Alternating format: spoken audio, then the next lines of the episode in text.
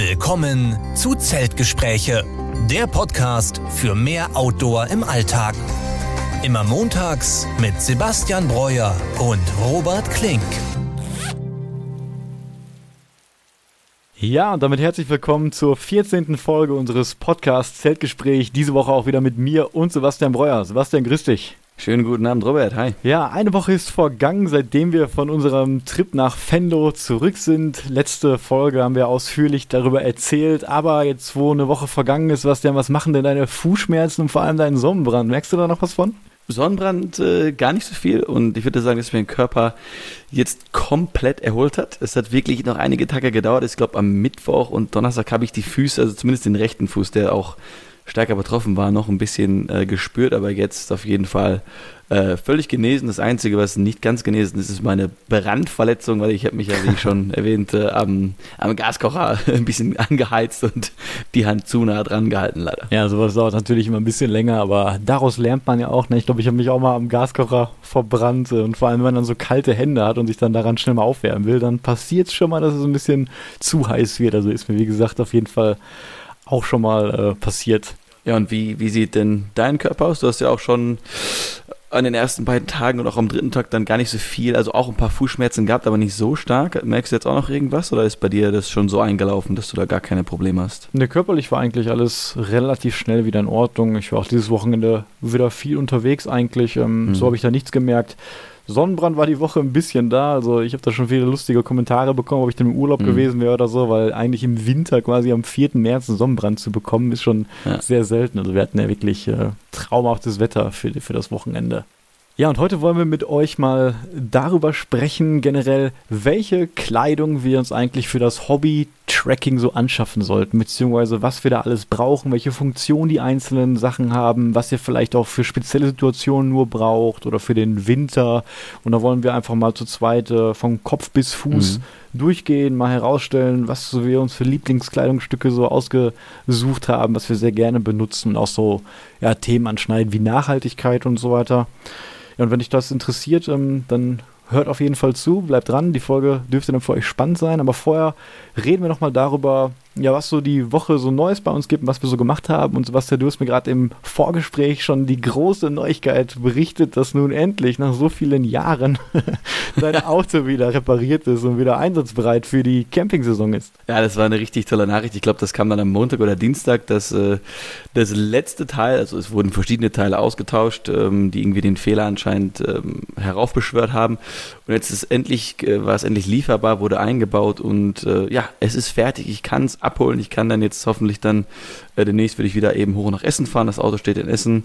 Dann auch direkt äh, Sommerreifen drauf, Dachzelt drauf und ab geht die wilde Fahrt. Und dann kann ich schön meine ganzen Wochentrips wieder aufnehmen und vielleicht auch mal dann einen kleinen längeren Trip einbauen. Also das waren super gute News. Ich hatte eben die Befürchtung, dass dieses eine Teil äh, gar nicht mehr lieferbar ist in den nächsten Monaten, dass ich mhm. quasi dann ja äh, das Auto nicht benutzen kann den, als, als Campingfahrzeug für die Monate. Deswegen super gute News, bin ich sehr happy drüber und da werden wir dann bestimmt auch nochmal in den nächsten Folgen dann auch wieder von meinen Wochenendaktivitäten mit dem Fahrzeug berichten. Ja, sehr gerne. Im Endeffekt war das Timing ja doch ganz gut. Jetzt, wo es wärmer wird, wahrscheinlich hättest du es jetzt im Februar und März sowieso nicht erstmal so viel verwendet, aber jetzt gerade, ähm, wo es wärmer wird, passt das ja eigentlich sehr gut. Und wenn du es dann abholst, dann äh, ja, vielleicht können wir das ja so timen, dass wir selbst dann mal einen kleinen Overnighter machen. Wir hatten uns ja auch so ein paar ja, Standorte nochmal angeguckt, bei denen man mhm. wirklich auch nur so mit Offroad-Autos hinkommt. Die gibt es im Ruhrgebiet auf jeden Fall auch, so ein paar einzelne.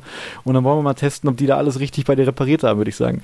ja, dann habe ich das, nehme ich das reparierte Auto, fahre es direkt in den Busch und zack, wieder kaputt. Das wäre natürlich ein kompletter Albtraum, aber das müssen wir auf jeden Fall machen, denn ich glaube, du hast äh, das Dachzelt noch gar nicht live gesehen, oder? Nein, also ich habe auch noch nie im eingepackten in einem Dachzelt geschlafen. Also ja. nur in den Aufstelldach, was ich auch selber in meinem Fahrzeug habe, aber in einem mhm. Dachzelt an sich äh, habe ich das noch nie gemacht und da freue ich mich auch dann drauf. Ja, das müssen wir auf jeden Fall machen und dann, äh, wie gesagt, mit diesem, ja, ich sag mal, geheimen Spot, wo man ja. so ein bisschen, ich glaube, das ist so ein Forstweg, also wir fahren natürlich nicht durch die Natur, sondern schon auf einer, auf einer Straße, aber da braucht man dann ein bisschen äh, Allradantrieb äh, dafür, um dann eben an diese Stelle dann zu kommen. Ja, und vielleicht einige Leute, die campen, haben wir auch schon mal drüber geredet. Ähm, das läuft dann auch über die App, so wie Park 4 Night. Da werden dann eben Plätze mhm. eingetragen und man hat auch schon so ein paar Fotos und da kann man eben explizit auch nach diesen ja, Offroad-Stellplätzen filtern. Manche davon kann man auch ohne Allrad machen. Ich war zum Beispiel selber mit meinem Vanster einmal auf einem. Das ging dann so gerade. Ich glaube, falls der Forstweg dann nass gewesen wäre mit dem ganzen Schlamm, hätte es schon Probleme gegeben. Aber wir hatten das große Glück. Das war auch meine allererste Nacht quasi in meinem Auto, wo ich ähm, draußen damit geschlafen habe. Äh, war direkt quasi so ein Offroad-Stellplatz. Dann sind wir durch diesen Forstweg gefahren und konnten dann quasi mitten im Wald wirklich halb legal da stehen. Und äh, ja, das war, das war wunderbar. Und da hätte ich auch mal wieder Lust drauf, wirklich so in der Natur zu schlafen. Ja, und ansonsten hätten wir noch die Neuigkeit so mitzuteilen, dass wir uns natürlich immer wieder Gedanken machen, was wir so in den kommenden Monaten oder sogar Jahren für Trails machen. Sebastian und ich, wir spinnen mhm. da immer ganz gerne rum und überlegen, was man so machen kann. Dieses Jahr ist schon relativ ausgeplant, jetzt mit den beiden großen Trails, die wir machen wollen, nämlich den Westweg und unsere große Schweiz-Tour, die Alpentour. Aber fürs nächste Jahr hatten wir uns jetzt überlegt, ähm, wollen wir mal ein bisschen weiter weg und mal wieder nach Kanada, wo wir schon mal waren 2017. Mhm. Und ähm, Sebastian, du hast ja auch ähm, schon ein bisschen länger mal ein Jahr in, in Vancouver gelebt oder wie war das nochmal? Ja, ich habe ein Auslandssemester, also mhm. vier, fünf Monate in Vancouver gelebt und dann ja, das war für mich die, die Traumstadt schlechthin. Also man hat eben so ein bisschen Big City Life, man hat den Pazifik dran und die Berge und eben auch ein richtiges Bergcountry, wo dann ja Bären, Wölfe, ja. wieder alles dabei ist. Also komplette Wildnis und da war ich da jedes Wochenende unterwegs. Und äh, ja, den, den Trail, den du jetzt gleich, über den wir gleich kurz äh, berichten wollen, den haben wir auch in einer vorherigen Folge, habe ich den einmal angeteasert als einen meiner Top-Trails, den ich mal gerne laufen würde. Äh, deswegen bin ich da sehr erfreut, dass du dich da auch so für äh, begeistern kannst. Ja, und wie gesagt, wir waren ja in Kanada unterwegs im Banff National Park, mhm. aber diesmal wollen wir eben ganz an die Westküste, nämlich äh, ja auf Vancouver Island quasi. Dort gibt es den West Coast Trail, der auch dort relativ bekannt ist. Ich muss selber sagen, Vancouver Island war immer ein Begriff für mich, wollte ich auch schon immer mal hin, aber dass es da diesen, dass es da diesen Trail wirklich gibt, ähm, das wusste ich auch von dir erst. Der ist ja quasi nur 75 Kilometer lang, aber ja. wirklich äh, relativ beschwerlich. Also da muss man schon einige Hindernisse überqueren, ähm, sehr viel über Steine, man muss Leitern klettern, man hat da so ein kleines Cable Car, wo man sich quasi über diesen Dschungel, nenne ich es mal, rüberhangeln muss und äh, das ist schon, schon sehr spannend für uns beide auch mit so die, die schönste Natur fast auf der Erde, die da vorhanden ist und mhm. ähm, da haben wir uns gedacht, dass wir das quasi 2023 machen wollen. Und da muss man leider schon ein bisschen früher alles planen, weil man da auch diese Erlaubnisse, die Permits quasi da von der Regierung braucht, dass man ja. auch ähm, diesen Trail laufen darf zu einer bestimmten Zeit, damit der nicht überfüllt ist. Ja, und das haben wir quasi so beschlossen. Das war unsere Big News, wo wir uns auch ein bisschen darüber ähm, informiert haben und mit der Organisation schon mal ein bisschen beschäftigt haben, die Woche, um auch darauf zu sprechen zu kommen, was wir so die Woche gemacht haben. Also das war auf jeden Fall bei uns beide ein Thema. Wir haben viel darüber geredet. Und ähm, ja, wir hatten ja auch vor, mal irgendwann, dann, wenn das alles ein bisschen konkreter ist und wir auch noch ein bisschen belesener darüber sind und weiter mit der ja. Planung, da mal eine eigene Folge drüber zu machen, weil da gibt es schon wirklich viele interessante äh, Sachen zu erzählen, würde ich sagen. Ja, ist eine super schöne Gegend da, also tolle Biodiversität, da, da, da stehe ich ja sehr drauf und die Natur kann man sich eben so vorstellen, ist quasi ja diese, diese wilde nordamerikanische Pazifikküste, also ne, der, der Ozean ist da, aber du hast dann, man hat eben diesen, diesen, diesen super langen Strand oder lange Strände äh, mit diesem, ja, ich sag mal, Kiefern- oder Tannenregenwald quasi, es wird als Rainforest äh, bezeichnet. Äh, es sind aber vorwiegend, ja, glaube ich, Tannen mhm. und, und Kiefernbäume, die dann sehr moosbewachsen sind, also ja, genau das, was quasi uns da so naturtechnisch so gefällt. Und natürlich super viele Tiere unterwegs sind, eine tolle Sache. Und ich denke mal, bis dahin musst du ein bisschen trainieren, dass du mich dann auch bei dieser Cable Car dann rüberziehen kannst. Mit den Armen, das wird nochmal eine gute Aufgabe werden. Ja, wahrscheinlich. Aber da freue ich mich wirklich total drauf. Vor allem, weil wir da auch große Teile am Strand langlaufen. Man kann da quasi mhm. am Strand auch schlafen und der letzte kurze Trail, den wir so gemacht haben, der hat mir auch super gut gefallen. Das war eben der West Highland Way quasi, der jetzt doppelt so lang quasi ist wie der West Coast Trail. Aber gerade wenn man so kurze Trails hat und die super kompakt sind, dann weiß man auch, dass jeder Kilometer da wirklich sehr actionreich ist und sehr, sehr schön ist. Also ja, wie gesagt, da können wir gerne mal eine Folge drüber machen. Und abgesehen davon, dass ja, sich quasi dein Körper von den Strapazen des Wochenendes erholt hat, womit hast du dich sonst so die Woche und äh, an dem Wochenende jetzt beschäftigt? Ja, wie gesagt, also einerseits haben wir natürlich viel über diesen Trail geredet und ähm, ich plane dann auch immer sehr schnell, sehr früh und gerne dann solche Sachen, also mhm. also informiere mich da. Aber ansonsten, wie gesagt, habe ich unser Video ähm, fertig geschnitten. Das hat auch einige oh, Tage gedauert. Ich habe da echt Arbeit reingesteckt und ja, wenn ihr diese Folge hört, wir haben ja jetzt gerade Sonntag, aber am Montag, also morgen, wird das quasi veröffentlicht, das Video und auch der Podcast. Ähm, dann könnt ihr euch das eigentlich direkt mal anschauen. Mhm. Wie gesagt, es sollte sehr unterhaltsam sein, ähm, dich da zu sehen, wie du hinterherläufst und Probleme hast hier auf den letzten Kilometer. Nein, Spaß, aber wir filmen auch viel die Natur und ähm, mir hat das sehr viel Spaß gemacht, äh, das, das Video zu schauen. Und ähm, ja, ansonsten war ich jetzt quasi nur an unserem Wochenende hier unterwegs. Da hatten wir sehr, sehr schönes Wetter hier in Essen. Ähm, am, am, Freitag bin ich tatsächlich nochmal zu dem Campground gefahren, den wir in unserer zweiten Nacht hatten, weil wir fanden das ja beide so super da und ja. ähm, jetzt diesmal auch war ich auch der einzige Gast quasi da. Also hatte diese Natur da und diese Ruhe wirklich ganz für mich alleine. Ich bin mit meiner Mutter mal hingefahren, weil die sonst noch nie in meinem Van, in meinem Wohnmobil mal geschlafen hat und dann mhm. wollte ich immer eine Nacht dieses Camping-Feeling so ein bisschen näher bringen. Hat ihr auch total gut gefallen. Haben dann noch eine nette kleine Wanderung gemacht, einmal abends und dann auch noch am Samstag und ja, waren dann auch wieder in Fenlo und ich habe ihr ein paar Wege quasi gezeigt, die ich dann auch so entdeckt habe, als ich dann den Sonntag noch nach Venlo gelaufen bin. Das war ja eine echt runde Sache. Heute war auch wieder sehr gutes Wetter. Da war ich ähm, auch mal ein bisschen wandern hier in Essen, diesmal im Gruger Park. Ähm, hat mir auch sehr gut gefallen. Ähm, da gibt es auf jeden Fall auch eine Menge lokale Natur, sag ich mal, und so ein kleines mhm. Naherholungsgebiet und dafür hat sich das schon sehr, sehr gut geeignet. Ja, ansonsten, wie gesagt, nichts Größeres die Woche. Und wie sah es bei dir aus? Ähm, ich wollte einmal noch was zu der Gruger fragen. Und zwar, du hast mir auch ein Bild geschickt. Ähm, da sind natürlich dann auch, da waren jetzt Eulen, die da rehabilitiert werden, was ich schon mal sehr cool und sehr spannend fand. Und äh, ich bin ja so ein bisschen ein Nerd, was diese ja, äh, Mammutbäume angeht. Und da war auch anscheinend in der Gruger dann ein, eine Art Sequoia Redwood ja. Tree. Ich kenne mich jetzt nicht ganz so genau aus mit der, mit der Namengebung da, aber das, das sind einfach sehr imposante Bäume. Finde ich cool, dass sie dann so da, äh, ich denke mal, vor hunderten Jahren vielleicht angepflanzt wurden. Das ist auch nochmal eine coole Sache. Ja. Und in der Woche, ähm, da ja, habe ich mich genau wie du mit dem West Coast Trail sehr beschäftigt, ein bisschen tagträumerisch quasi, mir auch ein paar Videos, ein, ein paar Clips angeschaut dazu. Äh, vor allen Dingen eben dieser, dieser Campground am Strand, wo man dann ja zwischen diesen, ich glaube, ja, angespülten Baumstämmen am Strand schläft. Äh, traumhafte Geschichte. Und am Wochenende habe ich dann versucht, äh, meine Snowboard-Skills ein bisschen aufzupolieren. Und äh, da war ich nämlich auf dem Geburtstag eingeladen und äh, habe mir dann für beide Tage Samstag und Sonntag ein Snowboard geliehen und äh, bin wieder blaue Pisten gefahren. Ich denke mir jetzt, äh, mittlerweile würde ich mir auch eine rote zutrauen. Ich kann also die Kurven schon gut verbinden. Wie ist denn da so die Farbverteilung von den Schwierigkeiten? Ich habe da gar keine Ahnung von. Ja, blau, ich glaube, grün ist das einfachste, das ist dann aber wirklich ja, wo, wo, quasi die, die ganz krassen Anfänger mhm. anfangen. Ja, und äh, blau ist dann so das nächste, aber eigentlich kommt jeder irgendwie eine blaue Piste runter. Du vielleicht nicht mit deinen Schiefer-Skills, aber ich kam am Ende schon ganz gut die, die blauen Pisten runter. Deswegen nächster Step wäre jetzt mal eine rote zu fahren. Äh, das schränkt natürlich auch ein bisschen ein, wenn man nur blau fährt, weil man dann diese ganzen tollen Skigebiete nicht so gut erkunden kann. Mhm. Ja, weil es ist ab und zu so, dass du dann zu so einem anderen Lift zum Runterfahren nur kommst, wenn du da ein Stück rote fährst. Und dann würde ich mich natürlich nur langlegen. Äh, deswegen werde ich auf jeden Fall dann in der nächsten Möglichkeit oder nächste Saison dann mal die roten probieren. Ähm, naturtechnisch war es echt cool, weil die Übernachtung hat auf einer Hütte in dem Skigebiet auf 1500 Metern stattgefunden. Cool. Äh, ich bin also ein Stück mit der, mit der Gondel hoch und bin dann, ich denke mal, so 20 Minuten über so einen Berghang, alles natürlich voller Schnee, äh, dann gelaufen, bis wir dann in der Hütte waren. Selbstversorgungshütten, also die hatten da dann einen Hüttenwirt.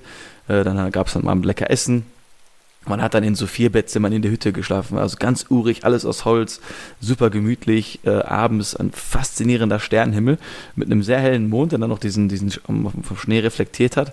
Ähm, und ja, wer die Podcast-Folgen vielleicht kennt, der weiß, dass wir Vogelgezwitscher hören, das, äh, gerne hören. Deswegen äh, am Morgen, dann war ich um 6 Uhr, stehe ich aus der Hütte raus, keine Menschenseele und die Vögel kamen dann eben gerade raus. Und wenn man dann, ich glaube, ich denke mal, ich habe dann gegen Süden geguckt und dann sieht man natürlich sehr stark die ganzen Alpen und die Berge. Also super schöner Ausblick. Also vielleicht werde ich da dann auf meinem Instagram mal ein Foto von diesem Ausblick hochladen, hoch, äh, weil das war echt äh, eine richtig schöne Sache. Also mein Wochenende hat mir da äh, outdoor-technisch äh, sehr, sehr gut gefallen.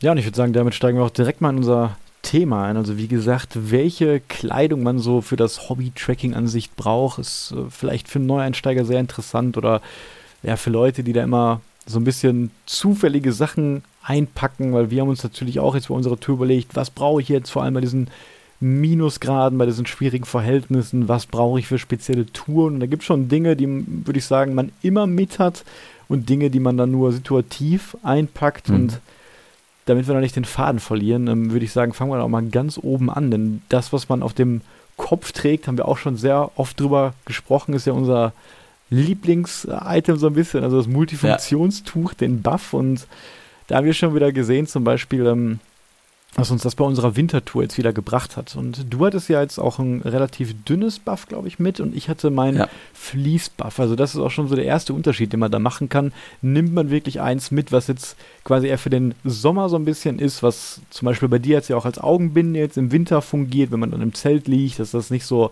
hell irgendwie wird, wenn die Sonne aufgeht. Oder ja. ähm, nimmt man da wirklich ein, ein dickeres, was natürlich auch schwerer ist, dann aus Vlies, was man dann wirklich als dicke Mütze tragen kann, zusätzlich zu der Kapuze. Ich weiß gar nicht, dein, dein dünnes ähm, Multifunktionstuch, wie hast du das sonst noch benutzt jetzt? Natürlich auch immer noch als Handtuch generell, ne, noch, auch nochmal, um die Multifunktion da nochmal abzu, abzuschließen. Und generell habe ich es auch mal als Mütze benutzt, wahrscheinlich nicht ganz so effektiv wie dann deine, sonst natürlich als Halswärmer generell und ja, äh, auch noch als Augenbinde und in manchen Situationen auch noch mal als äh, Corona-Maske, fälschlicherweise. ja, in dem Fall war das äh, sogar auch ganz nützlich manchmal. Ja. Und man kann natürlich überlegen, ob man noch eine richtige Mütze mitnimmt. Ich meine, das hast du jetzt auch gemacht, weil du ja, in dem Fall kein dickes Fließbuff hast. Ähm, eine Mütze ist dann natürlich deutlich einseitiger, wenn man jetzt eine harte Wintertour macht, wahrscheinlich zusätzlich auch noch ganz gut. Ich bin eigentlich immer nur mit meinem Fleece-Buff unterwegs, deswegen wäre das auch mhm. meine konkrete Empfehlung.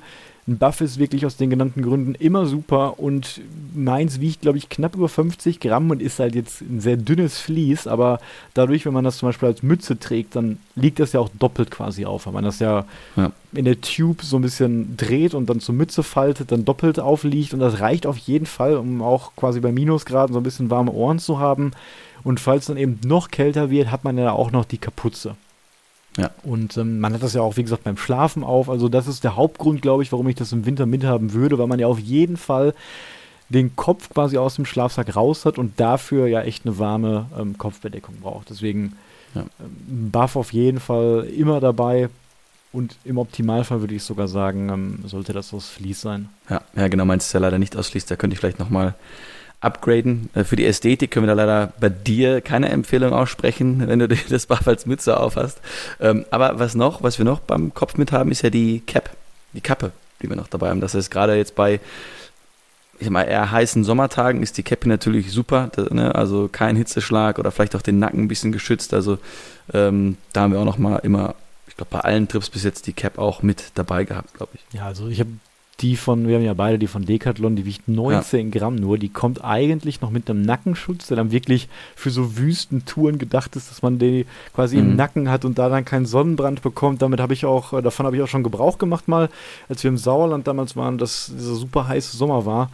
Aber ähm, natürlich eine, eine Kappe hat ja in ihrer Rohfunktion eigentlich das, dass du während des Laufens nicht die ganze Zeit die Sonne im Gesicht hast. Ich trage die meisten selber immer quasi nach hinten, ist natürlich im Winter mhm. eine geringe Wärmequelle, aber zum Beispiel trage ich die einfach aus Stylegründen sehr, sehr gerne, gerade wenn man zwei Nächte wie ein Wilder quasi im, im, im Wald schläft und äh, dann mal wieder in so ein Dorf geht und da vielleicht schnell mal irgendwie in den Supermarkt reingeht. Äh, dann ist es vielleicht mal ganz angenehm, wenn man da so eine kleine Cappy nach hinten trägt und ähm, ja, für 19 Gramm finde ich das echt ein, ein, super Item, wirklich. Ich habe das auch ähm, in Schweden unter dem ähm, Mückennetz getragen.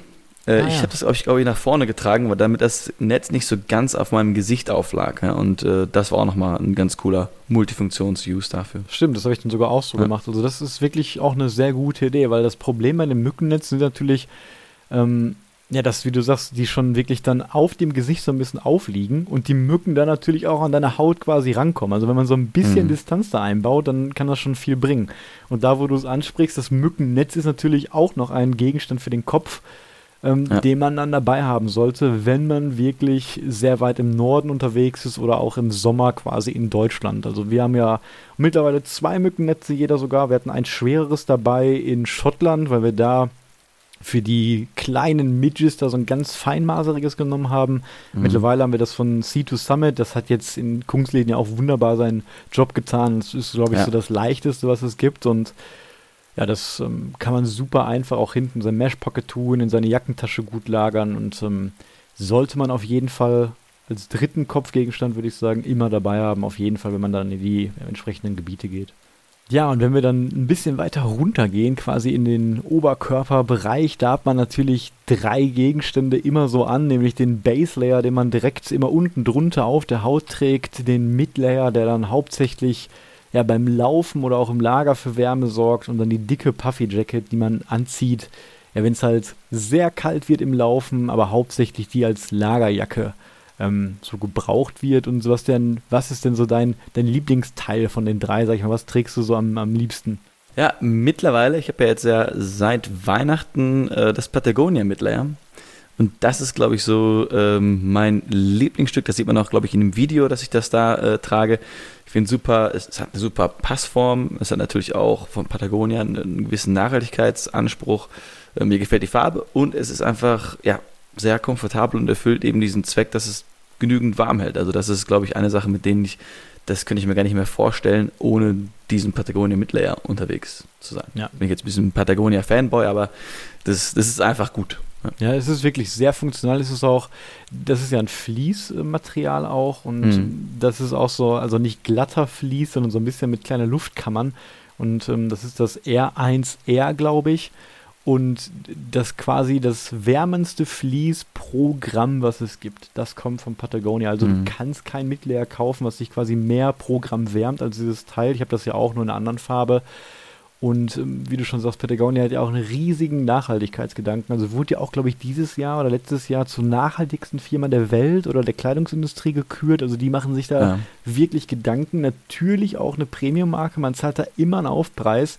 Aber ich persönlich zahle immer bei solchen Firmen, die so einen großartigen, äh, großen Nachhaltigkeitsanspruch haben und dann auch eine gute Verarbeitung haben und eine gute Funktion, immer lieber ein bisschen mehr als bei Firmen, wo du eher jetzt für die Marke zahlst und nur weil das halt irgend so ein, so ein Modeobjekt ist. Ne?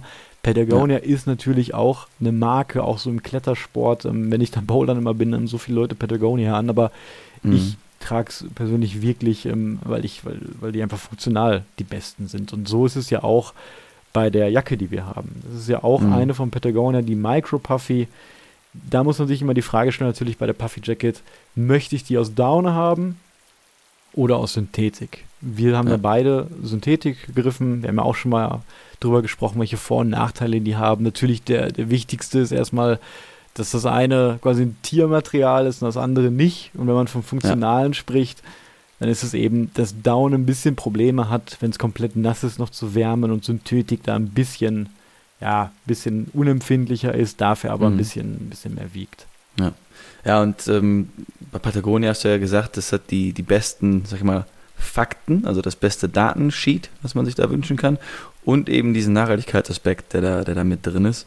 Ähm, und was mich da vor allen Dingen ja, sehr freut, ist auch diese Reparierungspolicy, Stimmt, die ja. sie haben. Ne? Also das heißt, ich weiß gar nicht, wie lange die gilt, wahrscheinlich sogar ein Leben lang. Also man geht natürlich davon aus, dass wir jetzt diese, diese Jacke und das, äh, das Midlayer, dass es lange hält, so lange wie möglich. Ich habe jetzt bei meiner Jacke einen kleinen Riss, weil ich mich an so einen Stein irgendwie zu blöd angelegt habe in, in Schweden. Und da plane ich auch genau, ich gehe dann einfach ins Geschäft, gebe die Jacke ab und kriege sie repariert. Und dann ist es quasi wieder äh, wie neu.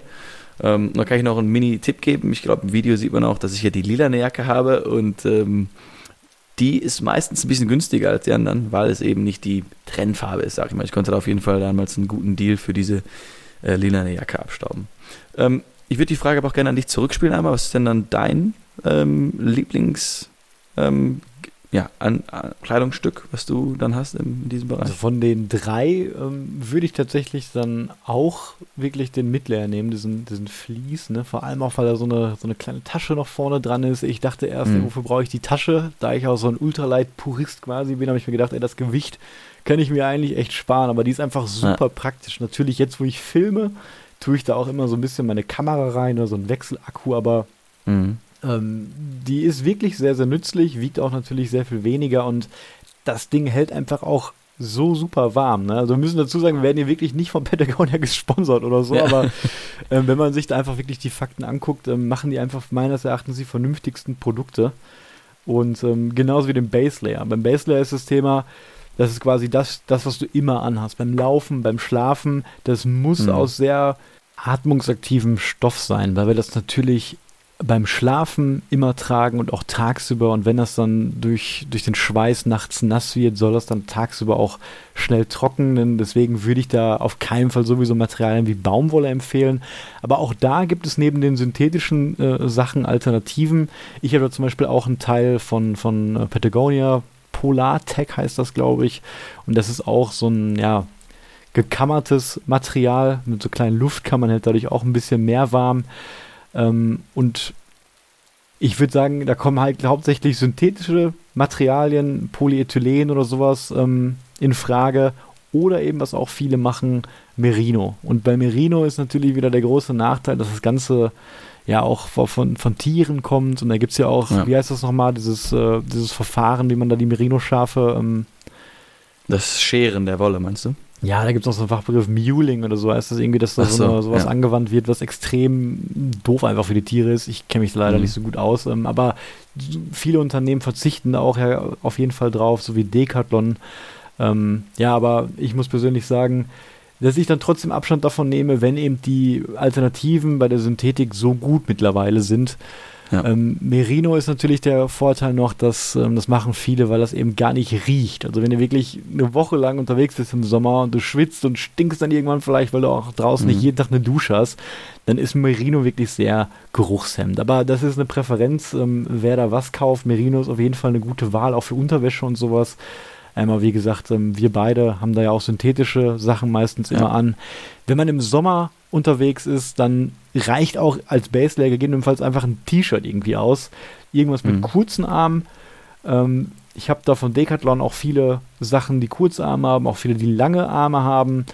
Gerade so dünne, langarmige Sachen sind dann für den Frühling und Herbst meines Erachtens immer ganz gut, weil man teilweise dann auch ohne Midlayer und Puffy Jacket läuft. Im Winter habe ich dann aber wirklich immer halt was Dickeres dann mit, quasi dieses von, von Patagonia jetzt auch wieder ja, was dann so ein bisschen an Skiunterwäsche auch erinnert. Und das dann ja. zusammen mit diesem Fließpolster in der Mitte und darüber diese Puffy Jacket, die wirklich Volumen hat, das wärmt einen dann schon ziemlich viel und das trägt man dann ja auch, wie wir zum Beispiel unseren Trip haben, auch in der Nacht beim Schlafen wirklich. Ja, also ich war auch sehr überrascht immer, dass das mir quasi noch auf keinem der Trips, wenn man dann in voller Montur war, nie wirklich kalt war. Also das hat schon immer, diese Kombination, die du gerade erwähnt hast, hat schon immer sehr, sehr gut gehalten. Ähm, was ich auch noch zu dem Synthetikstoffen sagen wollte, ist, dass ja mittlerweile auch bei vielen Sachen äh, recyceltes Material reinkommt. Also dass da äh, recycelte Flaschen reinkommen. Stimmt, da ist ja. natürlich auch wieder der, die Bewegung zur Nachhaltigkeit mit drin. Äh, das kann jetzt Merino-Wolle so in dem Ausmaß dann nicht, äh, nicht abbilden. Und mein Base Layer ist mal was ganz anderes. Das kommt eigentlich gar nicht aus dem Tracking-Hiking-Bereich. Ich habe nämlich was von Lululemon. Das ist ja eigentlich eine Yoga-Marke. Hat aber natürlich, dann ist auch ein Longsleeve hat auch die Möglichkeit, dass man quasi das über den Daumen stülpt und das noch ein bisschen die Hand schützt und natürlich, was du vorher angesprochen hast, die Atmungsaktivität. Mhm. Und ich meine, es ist sogar auch ein bisschen Aluminium mit drin verarbeitet, was auch den Geruch, äh, es ist vielleicht dir nicht aufgefallen, aber es soll den Geruch äh, auch ein bisschen mindern dann bei, bei längeren äh, sportlichen Aktivitäten. Und den habe ich jetzt für alle Trips dabei gehabt und war auch ein äh, treuer Begleiter. Ja, und ich würde sagen, von diesen drei Teilen, ähm, wenn ihr noch nicht alles habt, würde ich wirklich empfehlen, dass man auf jeden Fall diesen Midlayer aus Vlies hat. Das ist einfach echt eine, eine runde Sache. Und wenn man quasi läuft, dann, wie gesagt, hat man immer den Baselayer an. Und wenn es dann quasi zu kalt ist, um nur im Baselayer zu laufen, dann zieht man quasi den Vlies an und nicht hm. dann die Jacke. Also ich würde quasi nie ohne ähm, den Midlayer laufen, wenn es dann kalt wird und den quasi überspringen, weil wenn ich dann quasi schwitze oder so, ist das Vlies auch ein bisschen angenehmer so vom Hauptklima. Ähm, stinkt dann auch ein bisschen weniger und quasi die Wärmeleistung, die ich durch die Puffy Jacket im Laufen bekomme, ist natürlich auch größer als ähm, die jetzt von dem Midlayer.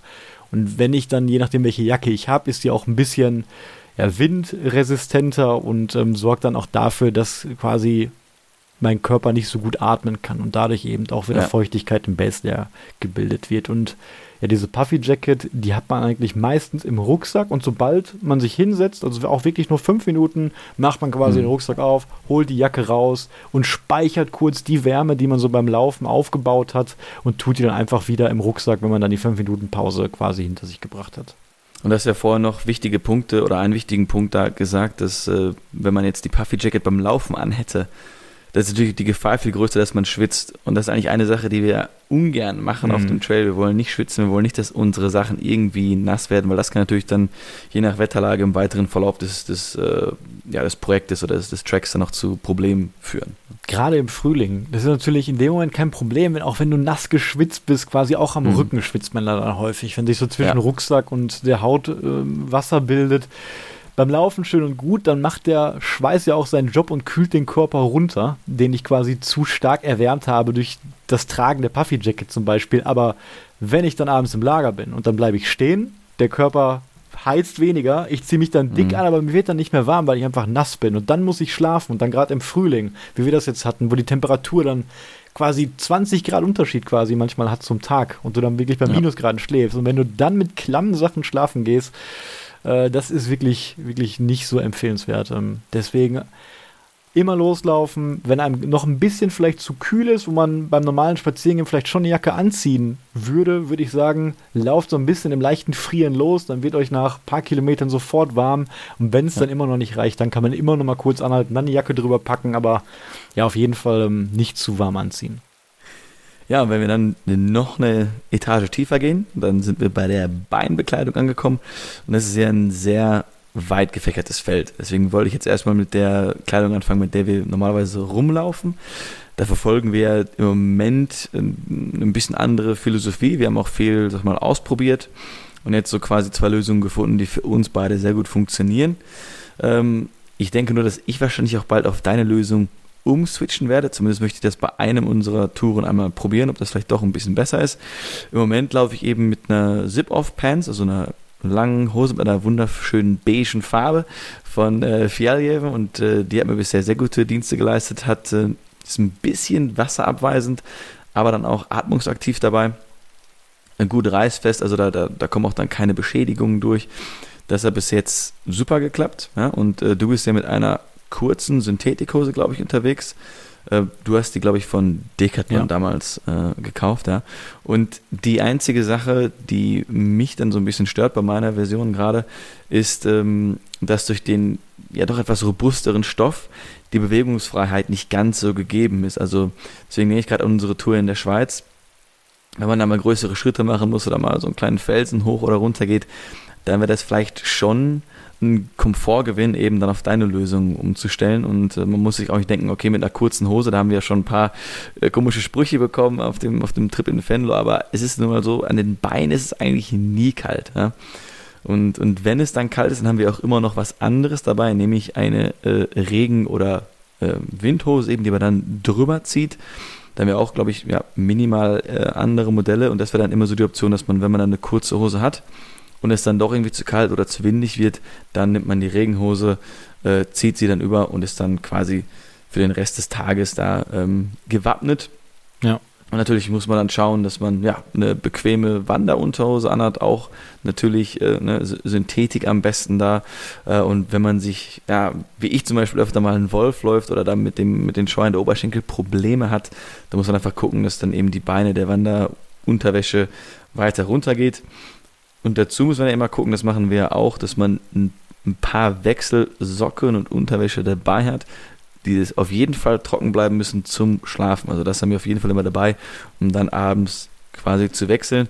Was dann quasi noch fehlt bei den Beinen ist natürlich die Fließhose. wir haben auch eine Schlafhose dabei. Man kann dann auch noch so, man kann quasi alles kombinieren. Du kannst also sagen, okay, ich habe die Kurzhose an, die Fließhose und die Regenhose. Also ich bin nämlich in Schweden ab und zu mal dann nicht mit der Fjälljeven gelaufen, sondern hatte dann einfach meine Schlafhose an und die Regenhose drüber. Äh, da habe ich dann nämlich dann die Wärme gehabt und diese, diese Regen, ähm, diesen Regenschutz da gehabt. Ja, da hast du schon sehr viel jetzt erklärt und eigentlich fast alles, was man so wissen muss. Aber wie du gesagt hast, ich laufe ja quasi mit der kurzen Hose rum, die ja auch ja. zwei Layer quasi so ein bisschen hat. Also quasi mhm. so eine enge Leggingsartige quasi über den Oberschenkeln drüber. Ja, sowas ähm, weiteres. Das ist aber ein Teil bei der Decathlon-Hose.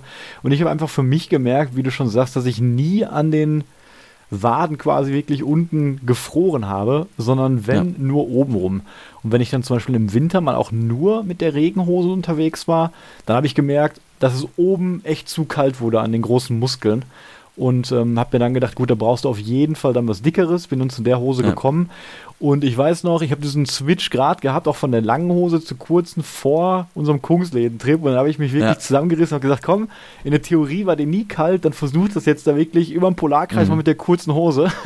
Hört sich verrückt an, aber das hat wunderbar geklappt, weil wenn man dann wirklich sich entscheidet, man hat eine Regenhose bei, was natürlich besser als eine Windhose ist, weil eine Windhose und eine Regenhose haben erstmal beide dieselbe Funktion. Die blocken den Wind. Die Regenhose blockt dann aber auch noch komplett eben den Regen, ist dafür halt komplett ja. wasserdicht. Und dadurch hat man dann quasi im Notfall einfach etwas, was den Wind von dem Bein abhält, was dann schon sehr, sehr große Wärmeleistung wirklich bringt, was dann auch bei kühlen Temperaturen auf jeden Fall dann quasi für ja, die Waden unten reicht und wenn es dann eben noch kühler wird, das habe ich ja auch gemacht, quasi im Notfall würde ich dann die Fließhose auch noch dann unter die ähm, Regenhose packen. Weil theoretisch ja. willst du ja deine Schlafhose, deine Fließhose immer trocken halten. Und wenn du die Regenhose mhm. drüber hast, dann sollte sie ja eigentlich auch komplett trocken bleiben, was bei der Windhose jetzt auch nicht so gegeben wird. Deswegen, das Setup ist auch sehr leicht, denn die Kurzhose wiegt wenig. Diese Regenhose, eine ultraleicht Regenhose, kann nur 50 bis 70 Gramm äh, wiegen. Das ist wirklich gar ja. nichts und funktioniert super. Ich bin mit meiner sehr zufrieden. Und diese Fließhose, wie gesagt, ähm, da könnte man auch Merino nehmen. Die Option haben wir gerade schon angesprochen. Ich habe da auch ja. dieses Polartec wieder von Patagonia, was einfach pro Gramm wirklich sehr viel Wärmeleistung hat, aber eine ganz normale dünne Fließhose für 10 Euro, die tut es auf jeden Fall auch. Die ist teilweise dann auch ein bisschen wärmer, wiegt, wiegt dann natürlich auch ein bisschen wärmer, aber ähm, das klappt wirklich gut, ja. Und bei den Boxershorts oder so, bei den Unterhosen, da gibt es natürlich auch Modelle, die dann extra für solche Touren gedacht sind, die dann Geruchs unempfindlicher sind, die leicht sind. Ob man dann eine zweite mitnimmt, das ist einfach Geschmacksfrage. Kommt auf die ja. Tourlänge natürlich an, kommt darauf an, bin ich im Sommer im, auf, auf einer Sauerland-Tour hatte ich zum Beispiel nur eine einzige mit. Ne? Hört sich vielleicht ein bisschen eklig erstmal an, aber wenn ich weiß, es sind ja. 30 Grad und ich komme an Bächen vorbei, dann kann ich auch mal kurz, wenn ich im Lager bin, meine, meine Unterhose so ein bisschen waschen, meine Kleidung generell waschen, kann dann quasi, wenn ich im Lager sitze, mal nur mit der Fließhose unten rum rumlaufen und das Ganze dann trocknen lassen. Das passt dann schon, aber ja, wenn man ähm, möchte, kann man natürlich dann auch eine zweite mitnehmen. So eine gute wiegt dann vielleicht auch 40, 50 Gramm. Ähm, und damit bin ich dann auch super aufgestellt auf jeden Fall.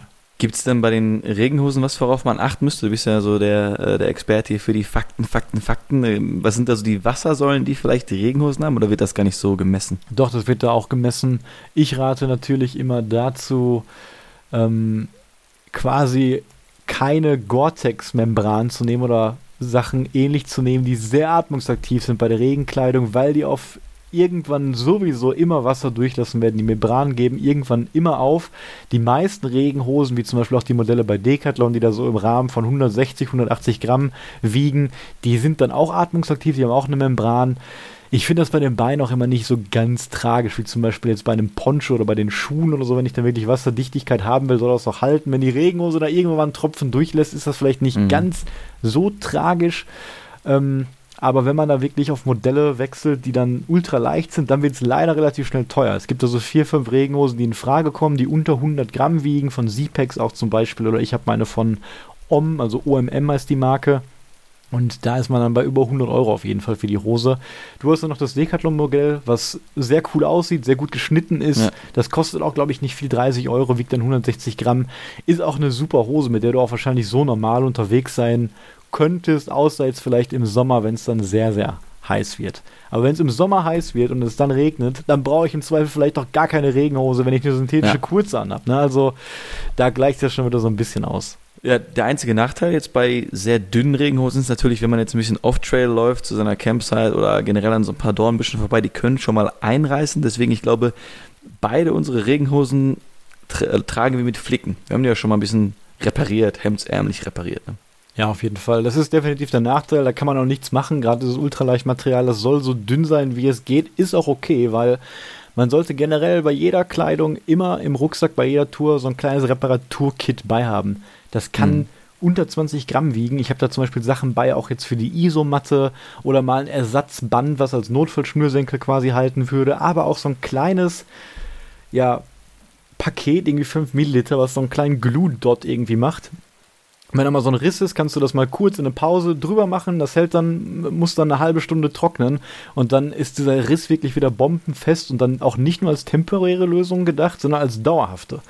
Und mhm. das gilt ja zum Beispiel auch für deine Patagonia-Jacke. Da hattest du ja auch hinten diesen, diesen Riss und da haben wir ja auch was ja. von diesen Reparaturflicken draufgeklebt und das hält ja komplett, hält auch wasserdicht. Ja. Das ist auch sehr, sehr reißfest. Also diese ähm, Outdoor-Reparaturmittel, die sind wirklich, wirklich sehr gut geeignet, um auch auf dem Trail Sachen dauerhaft wieder in Schuss zu bringen.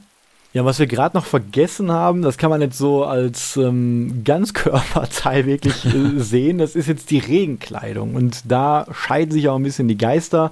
Wir sind ja große Fans von dem Poncho. Und der Poncho ja. ist dann einfach ein kleines Stück, was ich über allem drüber trage. Der hat auch eine Kapuze, genauso wie die Jacke auch. Das ist dann komplett wasserdicht und überhaupt nicht atmungsaktiv. Geht auch über den Rucksack und bis über die Knie, würde ich fast auch noch sagen. Also ist ja. auch so ein Teil da noch die Regenhose. Und der Stoff kann auch ruhig komplett gar nicht atmungsaktiv sein, weil wir bei dem Poncho eben genug Luft quasi unten durchbekommen oder auch noch so ein bisschen an den Seiten, je nach mhm. Modell über die Arme. Der Nachteil, wovor viele Leute Angst haben und den wir auch bestätigen können, ist, dass der sehr windanfällig ist. Ne? Und das haben wir ja auch auf dem Kungsläden gemerkt. Man muss zugegebenermaßen sagen, das war unser erster Einsatz jetzt von unserem äh, Ceto Summit Nano Silk Poncho, was so der leichteste Poncho ist, den man haben kann. Das wiegt irgendwie nur 130 Gramm oder so. Lässt sich auch super komprimieren. Und ähm, der wird an den Seiten eben mit diesen Druckknöpfen zugemacht.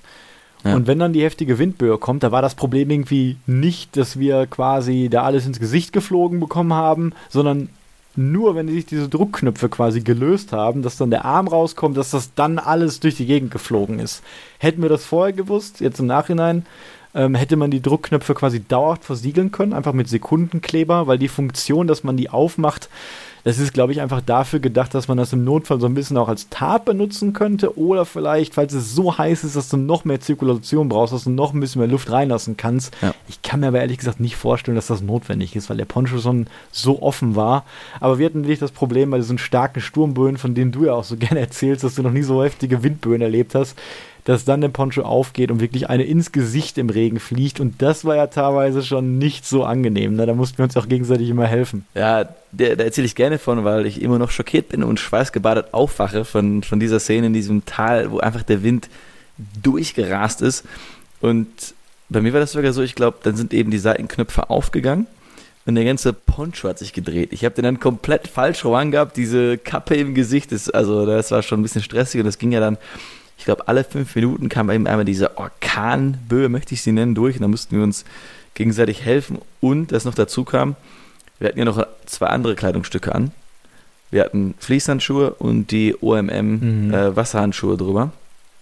Und das heißt, wir mussten mit Fäustlingen diese Knöpfe dazu machen. Also das war nochmal die, die zusätzliche Schwierigkeit dabei. Ich möchte aber trotzdem den Poncho verteidigen, weil beim nächsten ja. Mal, wenn wir in solchen Konditionen unterwegs sind, dann wie gesagt, würde ich die Knöpfe einfach dicht machen mit Sekundenkleber, einfach, dass die gar nicht mehr aufgehen. Man kommt ja, ja auch so rein und raus. Und was wir auch hinterher gemerkt haben, als wir ein bisschen geübt waren, es bringt dann auch schon was, wenn du den Poncho zum Beispiel unter deinen Hüftgurt machst, wenn du einen hast. Du hattest ja jetzt keinen, aber bei mir hat ja. das dann ähm, geholfen. Oder ich hätte einfach diese Ersatzschnürsenkelleine, die ich hatte, hätte ich mir quasi als Gürtel drum machen müssen.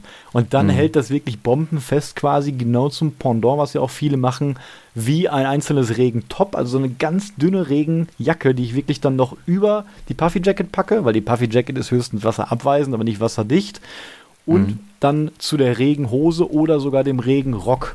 Das machen eben auch viele. Der Regenrock ist quasi einfach nur was, was bis zu den Knien geht weil man da auch erkannt hat, dass eben die Unterschenkel quasi nass sein dürfen, aber Hauptsache alles darüber ist trocken. Deswegen kürzt man da die Beine ab. Der Regenrock bietet dann gegenüber der wasserdichten Regenhose auch den Vorteil, dass er super belüftet ist, trotzdem die Beine trocken hält und wenn man dann die Regenjacke oben drüber hat, ist es schon ein bisschen angenehmer mit der Belüftung. Ich glaube aber trotzdem, wenn du wirklich eine komplett dichte Jacke so aus DCF hast, die dann gar nicht atmet, dass es dann schon im Sommer ja. sehr, sehr nass halt darunter werden könnte. Und was bringt dir das, wenn du quasi den Regen von draußen abhältst, aber drunter total schwitzen, dann sowieso deine ganze Schlafkleidung oder der Mitleer nass wird, ne? Na, dieser Poncho ist schon die beste Lösung. Wir hatten ja auch andere Ponchos, ähm, oder ich hatte, glaube ich, einen anderen Poncho, der hatte eine Regenjacke, glaube ich, noch im, dem West Highland Way. Äh, und da hatte ich ja noch einen, so einen riesigen Poncho äh, mit, ich glaube, also vier Drückknöpfen insgesamt, zwei auf jeder Seite und der war dann auch ein bisschen zu groß, der hat dann nicht so ganz funktioniert, deswegen der C2 Summit. Funktioniert super, der kommt über den Rucksack drüber, das heißt, wir können uns diesen Rucksack-Layer auch sparen von, von draußen, den ja viele auch, den man oft auf dem Trail sieht, das haben wir nicht dabei und äh, ich finde eben auch beim C2 Summit sehr, sehr gut, dass du ähm, ja die Kapuze hast und das kannst du ja richtig zuziehen. Das heißt, du hast dann deinen Kopf komplett ja. da geschützt, auch noch dieses kleine, dieses Visier oder diesen, diesen Weiser am, am Kopf noch wie so eine kleine Cap. Also der hat uns hier bis auf, wie gesagt, diese Knopfgeschichte perfekt durch jegliche Wetterumschwünge gebracht. Ja. Ja, da haben wir jetzt ganz gut die Vor- und Nachteile aufgezählt. Aber wie gesagt, ich will nochmal betonen, das sind beides gute Lösungen. Ne? Eine gute, ja. eine gute ultraleicht Regenjacke mit, mit Regenhose oder ähm, Regenrock ist definitiv auch, auch was sehr Gutes. Ja, und was du gerade noch kurz angesprochen hast, die Hände, was man da trägt, ne? wenn es halt kalt und trocken ist, hat man quasi sehr dünn anliegende Fließhandschuhe, die dann mhm. ein bisschen auf jeden Fall Wärme machen. Und wenn es dann sehr windig, noch kälter oder eben nass wird, dann zieht man darüber noch regenfeste Handschuhe ab, äh, an, die in unserem Fall dann Fäustlinge sind, weil wir natürlich dann besser reinkommen mit diesen dünnen Fließhandschuhen. Und beides mhm. zusammen hat eine gute Wärmeleistung, wenn man sie dann rechtzeitig anzieht, wenn man noch trockene ja. Hände hat. Das haben wir auf dem Kungsleden auch ein bisschen falsch gemacht, weil die Hände dann einfach nass sind und man dann da reingeht, dann ähm, bleibt die Nässe natürlich auch unter den regenfesten Handschuhen drin. Aber das ist vor allem wichtig, wenn man eben mit Trackingstöcken läuft, weil dann sind die Hände natürlich wirklich sehr exponiert, werden sehr schnell kalt gegen den Wind und deswegen ähm, ist das so die beste Lösung, da quasi zwei einzelne Teile auch anzuziehen, die man dann mal unterschiedlich lüften kann, unterschiedlich lagern kann und je nach Situation, ob es eben nass oder trocken ist, auch wechseln kann. Mhm. Ja, was du aber auch vorhin angesprochen hast, diese Membran, dass irgendwann auch Flüssigkeit durchkommt. Ich kann mich noch eben an den Kungsläden entsinnen, ähm, da habe ich vielleicht auch dann einfach die Trackingstöcke zu sehr oder zu stark gegriffen. Auf jeden Fall war dann natürlich Flüssigkeit zwischen Trackingstockgriff und dem Handschuh. Und wenn man dann so eine Steigung hochgeht und dann sich richtig da dran hochzieht, dann hat dann man eben so einen Druck zwischen diesen beiden ähm, Stoffen, dass dann doch immer ein bisschen Flüssigkeit leider reingekommen ist. Aber auch da war einem ja nie wirklich kalt, weil der Oberkörper immer noch mit dem äh, Base Layer, Midlayer der Jacke und dem Poncho dann so geschützt war und so die diese Kälte rausgehalten ja. hat, äh, dass das trotzdem immer noch kein Problem ist. Und ich glaube auch an den Händen ist das dasselbe Thema wie mit den Schuhen. Wenn die einmal nass sind und du läufst, dann sind die quasi nass und warm auch so ein bisschen. Gerade wenn du noch ja. die Wasserdichtigkeit drüber hast. Ähm, wir sind ja mit den Schuhen auch dann quasi durch Flüsse und so gelaufen und du hast dann in dem Moment kalte Füße, aber dadurch, dass der restliche Körper so Hitze produziert, werden die dann auch relativ warm und auch irgendwann wieder trocken. Aber definitiv die Om Kalaika Handschuhe, die wir haben, haben eine Wassersäule von 5000 sogar. Und wenn man mhm. dann die Trackingstöcke zusammendrückt, dann kann dieser Druckwert schon mal erreicht sein. Deswegen, ich habe gerade zum Beispiel aus Testgründen mal Handschuhe oder Überziehhandschuhe aus DCF wirklich in Bestellung und werde die mal testen, wie das ist. Ich habe natürlich ein bisschen mhm. Sorge auch, dass das mir mit der, mit der, mit der Luft dann nicht so gut wird, ne, dass sich da auch Schweiß bilden könnte, aber die sind dann wirklich zu 100% wasserdicht. Also da ist der Druck komplett egal und ich werde mir das bei der nächsten Tour mal, bei der nächsten regnerischen Tour mal anschauen, mhm. wie das so im Vergleich dazu ist.